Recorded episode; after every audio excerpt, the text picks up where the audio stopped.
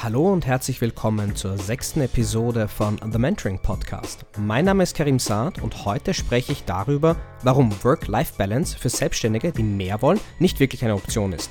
Eines vorweg, bitte hör dir den Podcast wirklich bis zum Schluss an, bevor du das Gehörte bewertest. Es wird diesmal ziemlich provokant. Viel Spaß beim Zuhören. Ich hasse Freitage. Okay, ich hasse sie nicht, aber mögen tue ich sie auch nicht wirklich. Ich liebe es zu arbeiten und das seit ich denken kann. Meine technologische Faszination begann im Alter von sechs Jahren, als ich zum ersten Mal vor einem Computer saß. Es war ein Commodore 128. Zu Beginn waren es natürlich die Spiele, die mich in den Bann zogen. Und man muss sich vorstellen, dass der Monitor damals nur sehr wenige Farben zeigen konnte. Und Farben ist vielleicht ein wenig übertrieben, wenn man es mit den heutigen 4K-Videos vergleicht.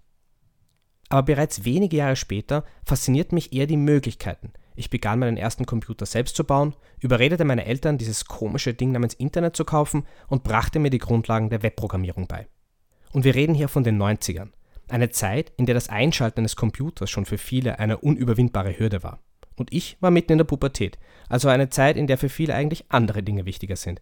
Ich aber war ein absoluter Nerd, der außer Schule und Sport nur seinen Computer hatte. Aber das ermöglichte mir so viel.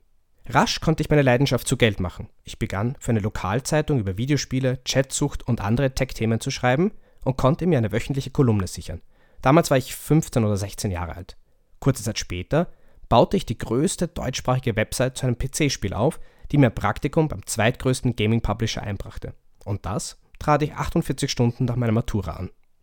Mir war bereits damals klar, dass es sowas wie Work-Life-Balance bei mir nie geben wird. Dazu liebe ich den Work-Teil zu sehr. Und ja, ich nahm und nehme mir Auszeiten, aber wochenlang auf Urlaub zu gehen oder den Tag Binge-Watching auf Netflix oder Prime kann ich einfach nicht nachvollziehen. Das bin einfach nicht ich. Und ja, es kotzt mich an, wenn Leute zu mir meinen, du arbeitest zu viel, entspann dich doch, das ist doch alles viel zu viel. Shoddy. Das Witzige dabei, wenn ich nachfrage, kommt oft heraus, dass es nur das Unverständnis oder gar der Neid ist, dass ich einfach so viel Freude an meiner Arbeit habe.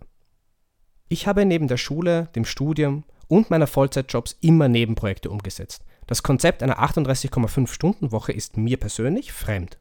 Immer wieder höre ich von Leuten, dass sie studieren und ja keine Zeit für einen Nebenjob haben.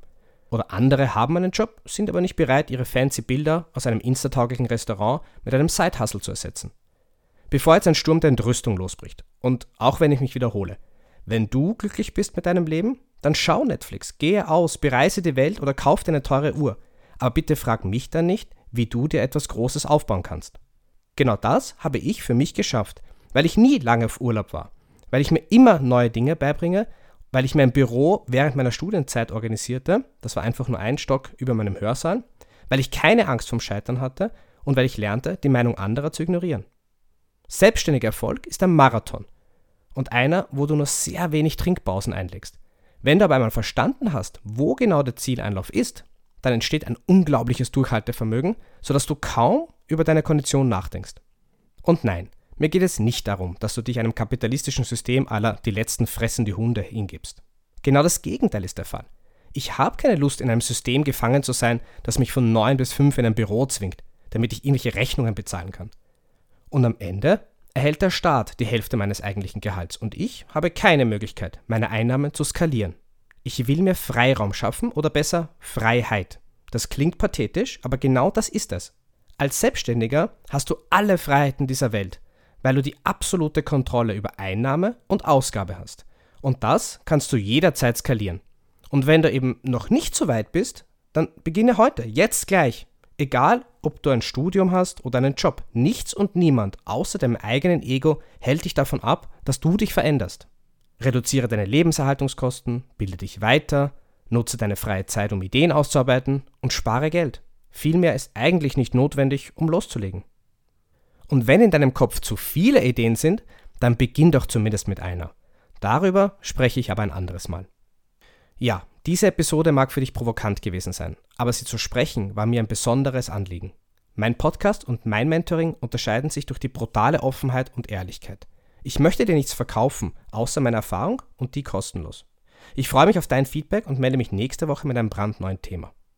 Wenn dir der Podcast gefällt, lass doch bitte eine Bewertung da und bitte empfehle ihn weiter. Habe eine tolle Woche und vergiss nicht das zu tun, das dich glücklich macht. Wir hören uns.